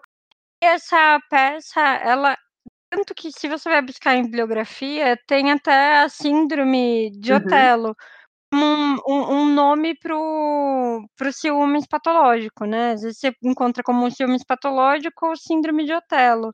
Ah, tá. Shakespeare foi um dos percursores, né, da, do amor romântico, dessa ideia de casal perfeito, enfim. É, e uma das peças dele mais famosas, eu acho que a primeira é Romeu e Julieta, na sequência vem Otelo. Ele é uma peça, enfim, que, a gente, que tem o Otelo, é, tem o Iago, que é, é um, uma pessoa que sentia inveja de Otelo, pelo cargo que Otelo ocupava. Otelo promoveu uma pessoa dentro, né, ele, ele trabalhava na guarda, alguma coisa nesse sentido, e Iago ficou muito bravo, né, com, com Otelo, porque ele queria ali aquele posto. E aí ele foi falar com Brabâncio, né, o Otelo dormia com a Desdemona, é a filha Desdemona. É filha do Brambâncio, né? Achando que ia fazer o ia causar horrores, que ia, que o Otelo ia ser mandado embora, enfim. No final das contas, o, o pai dela falou: "Olha, você é grande, você vai lá e escolhe quem que você quer". É, e aí eles foram embora, no meio disso ia ter uma guerra, né? Isso foi arquitetado, só que teve uma chuva muito grande, e aí o opressor ele acabou morrendo no dilúvio. E aí o Otélio e Desdemona foram para uma ilha. Iago, não contente, foi atrás é, do, do, do Otelo, enfim. O Otelo tinha um melhor amigo, o Cássio, que era um cara super bonito, jovem. Era uma das pessoas que o Otelo mais confiava. Eu sei que o Iago foi lá e tramou, que tramou, fez um monte de coisa. E no final do dia, o Otelo realmente achou que ele estava sendo traído pelo Cássio. Né? E o final da peça tem, tem um. É bem dramático, porque o Otelo acaba matando Desdemona, é, o Cássio acaba se matando, enfim. Então, tem toda, tem toda uma questão. O Otelo se mata quando ele percebe que Desdemona, é, Desdemona ela era, era fiel. E essa peça ela acaba traduzindo muito a ideia dos ciúmes, né? Porque é uma coisa que todo mundo sofre. A pessoa que sente ciúme sofre, né? A pessoa que é acusada às vezes injustamente sofre. A terceira pessoa que você coloca ali naquela relação também sofre. Então é um jogo que ninguém ganha, né? É um pouquinho disso aí que, que a peça tenta trazer. É... Tem um clipe que eu adoro, né? que é do Bon Jovi. Nem tanto pela, pela letra, né? Mas pelo clipe de Misunderstood. É uma história super improvável, que a menina, na hora que ela chega, o cara tá numa cena super suspeita. E aí o clipe vai contando tudo o que aconteceu, né? Todas as coisas que levou ali aquela cena que parece que ele tá efetivamente dormindo com outra pessoa. O clipe ele vai tentando desconstruir um pouco essa ideia, né? Eu gosto muito desconstruir mesmo, porque às vezes as coisas elas não parecem o que elas são efetivamente. Tudo tem uma explicação e é bom a gente dar o espaço para o outro falar também, ter esse espaço de conversa, porque às vezes a gente está lá fantasiando horrores, sendo que o mais fácil é virar e falar assim: Ô, Fulano, senta aqui, tô com ciúme. O, o jeito mais maduro de lidar é, é falar: olha, quando você faz isso, eu sinto ciúmes. É, olha, eu sei que pode ser da minha cabeça, mas essa situação me deixa enciumada. Tem alguma verdade nisso? Vezes é o jeito mais maduro da gente conseguir lidar com a situação, né? Eliminando o fator da imaginação. A imaginação. Com a realidade, né? Sentar e falar mesmo, até porque a pessoa é sua parceira. Se você não conseguir dividir isso com ela, vai ficar muito difícil, né? Ter, é, ter, às vezes a gente traz uma complexidade muito grande às vezes é, é muito mais sentar e falar, olha, eu tô com ciúmes, isso me deixa enciumado. Quando você faz isso, eu sinto ciúmes, né? Inclusive, me pensando nisso, um relato recente é, é de uma parceira que chega pro namorado e fala: Eu não quero que você faça isso porque eu fico com ciúmes, né? Eu não quero que você participe do happy hour da empresa porque eu fico com ciúmes. E uma, uma boa resposta para isso é um, é um outro questionamento, que é por que, que isso te deixa insegura? Por que, que isso te hum, deixa enciumada, né? Você, é, começar né? é, é, começar a estabelecer um, um, diálogo num formato em que as pessoas também se escutem, uhum. né? Em que estereótipos já estamos cansados, não?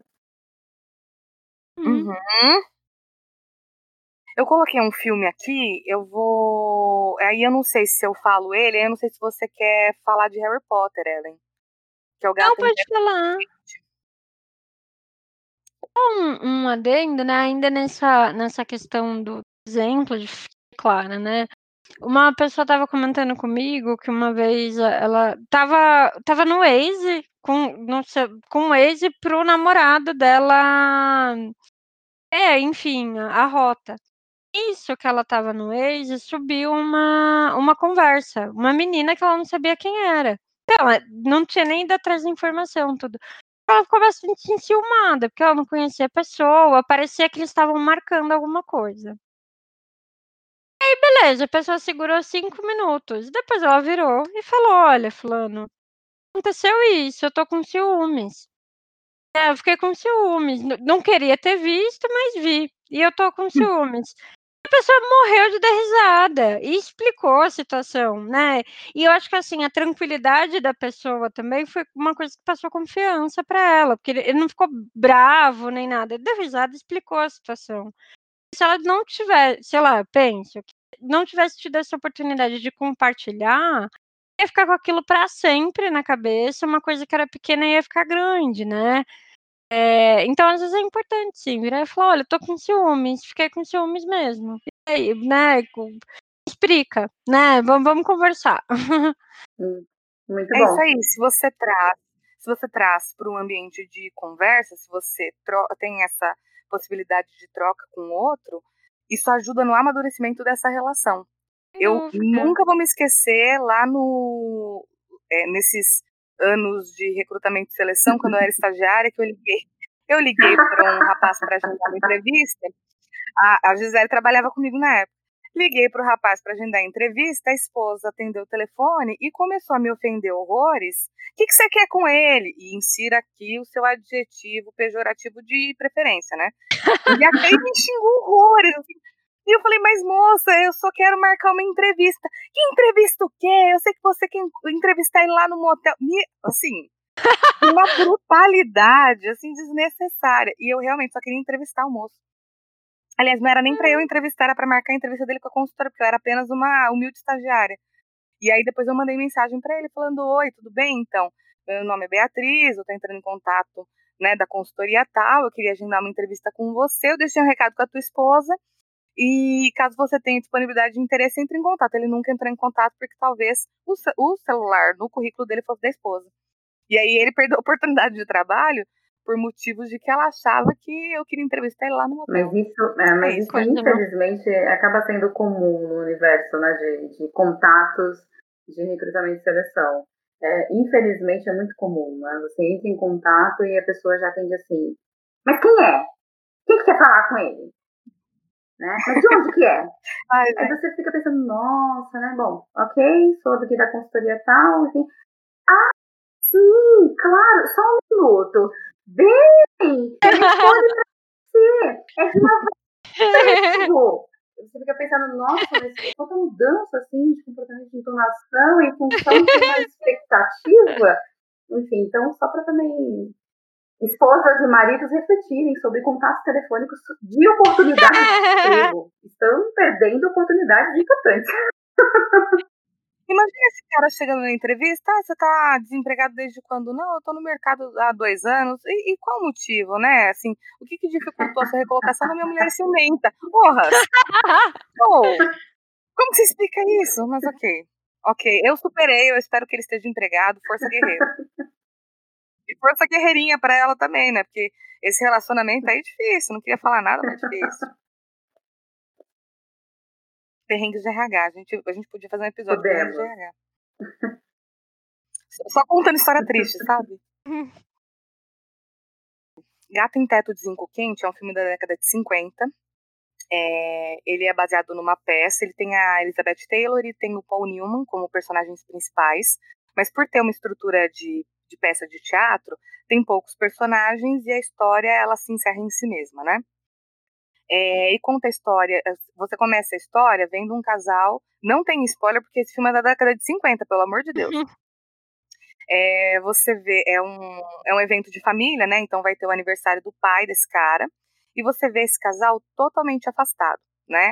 É, eles em conflito. Ele com a perna quebrada e bebendo pra caramba e, e ela meio que se arrastando por ele. Eles têm alguns diálogos super duros, né? É, que ele fala para ela, por exemplo, você não se cansa de se arrastar por mim, e ela fala, eu não me importo de me arrastar por ser por você.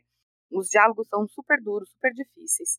E ao longo da história você vai acompanhando, você entende que o que afastou esse casal era justamente a presença de um terceiro.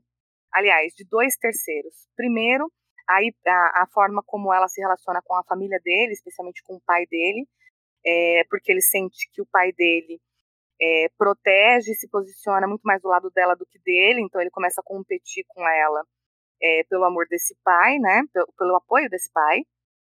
E tem um melhor amigo que não participa da história, porque quando a história acontece, ele já faleceu. E ela tinha muitos ciúmes da relação que esse marido, né, que é o Paul Newman, tinha com esse melhor amigo.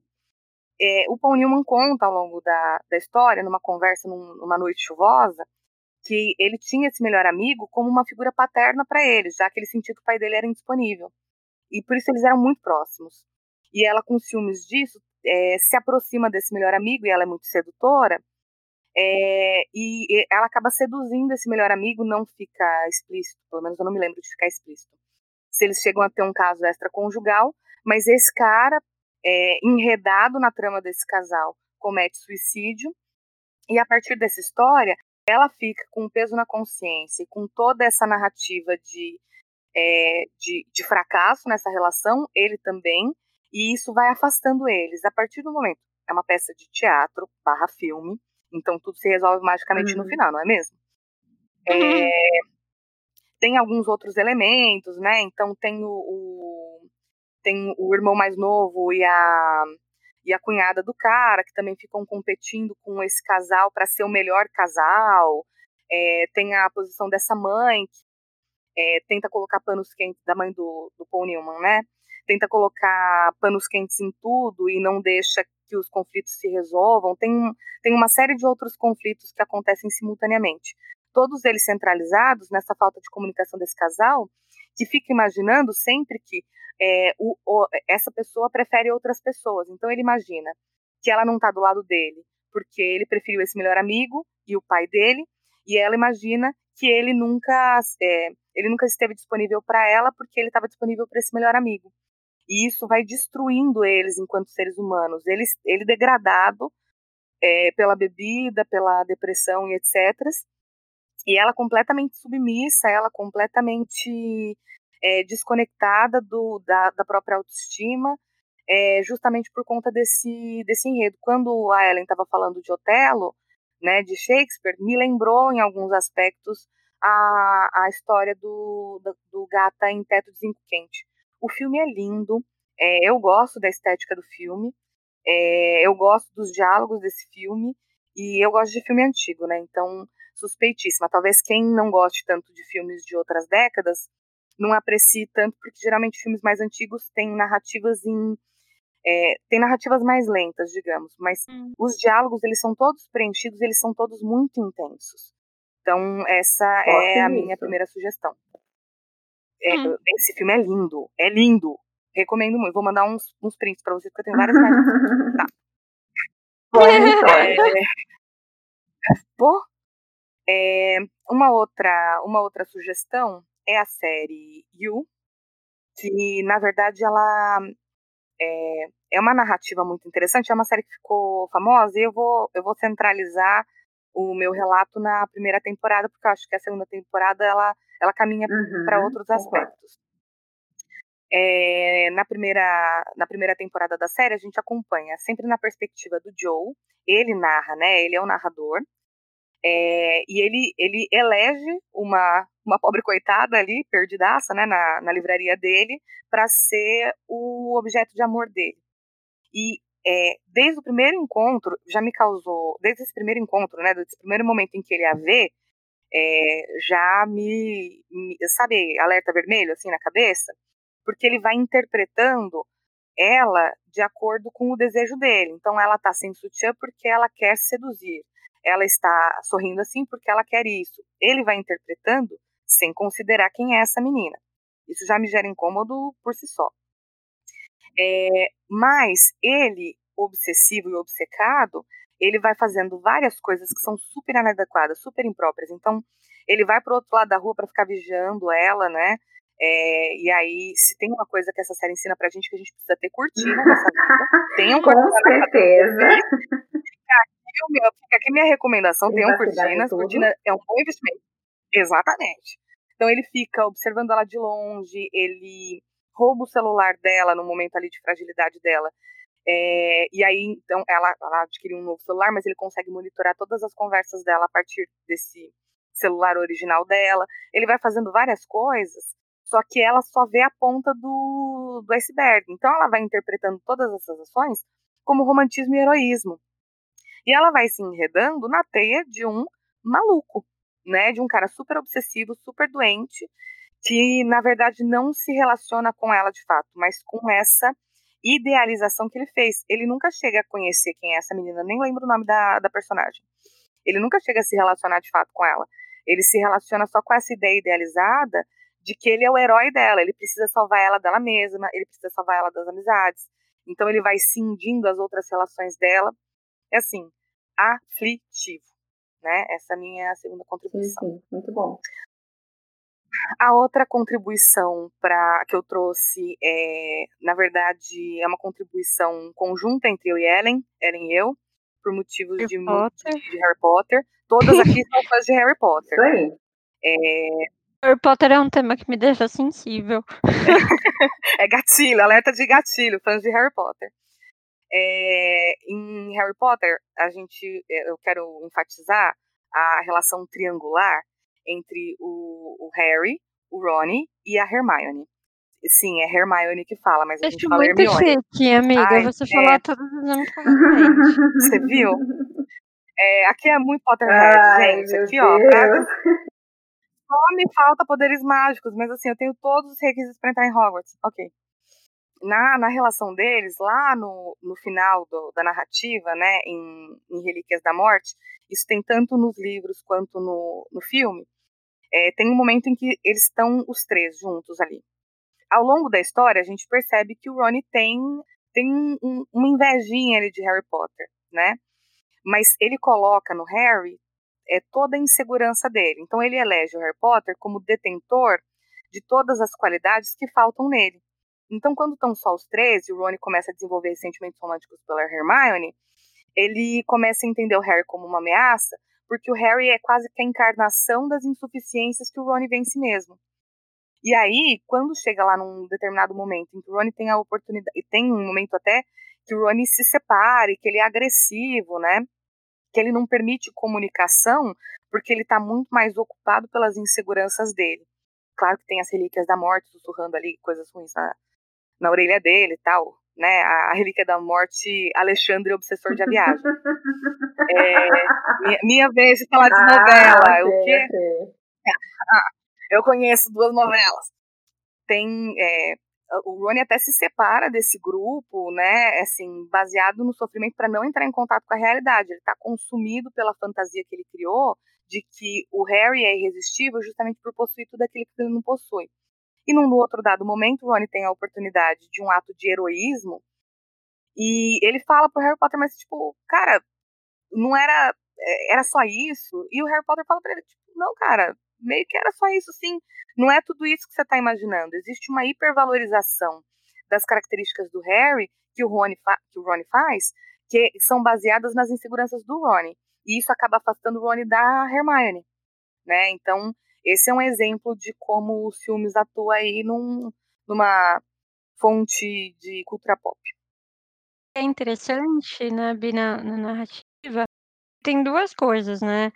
Quando o, o Rony, Rony olha só para a questão do Harry, ele esquece de olhar as próprias fortalezas, né? Uhum. E a Hermione tá lá mó afim dele, né? E ele não consegue hora nenhuma olhar para isso. Então, acho que exemplifica muito a cegueira que os ciúmes causa. A gente acaba ficando efetivamente cego mesmo, né? E no fim das contas, quem elege a ameaça é o ciumento, né? Não é a, a, o, o, Harry não é uma ameaça real. É, o- é o Hum. Ron que diz que o Harry é uma ameaça, ele diz isso para si mesmo. Então o Harry é uma ameaça para a forma como o Ron se vê, não para a relação que ele tem com a Hermione, né? Com a Hermione. Uhum. E por último, é uma música de uma. Todo mundo fala de música hoje, também posso, né? Yeah. É, que é Every Breath, que é. Every Breath You Take, do The Police, é uma música dos anos 80. Todo mundo conhece, nem que seja a batida inicial dessa música. É, que sempre foi uma música interpretada por pessoas que falam ou não inglês como uma balada romântica. É, sempre, já ouvi essa música em casamento, já ouvi, essa é a nossa música e assim por diante.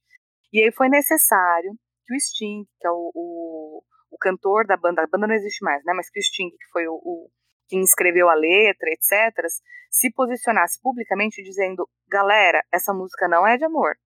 Essa música é sobre obsessão.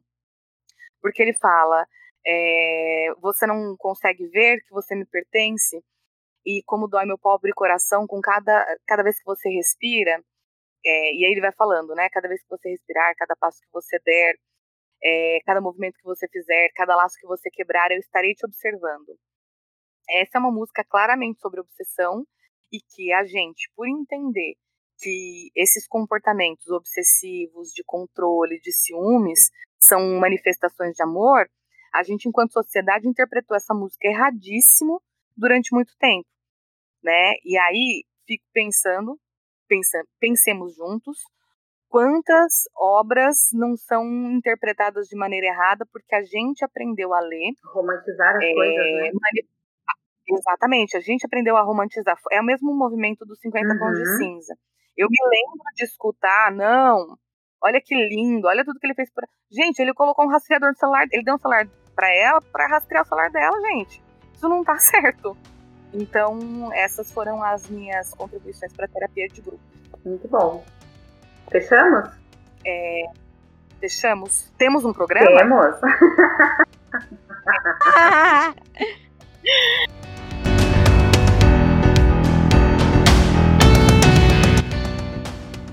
Esse foi o podcast Atufalho. Eu sou a Beatriz Monteiro. Eu sou a Gisele Oliveira. Eu sou a Ellen Correa. E para saber mais sobre o que a gente faz e se manter em dia com as atualizações do programa, é só seguir o arroba podcast Atufalho nas redes sociais. Até semana que vem.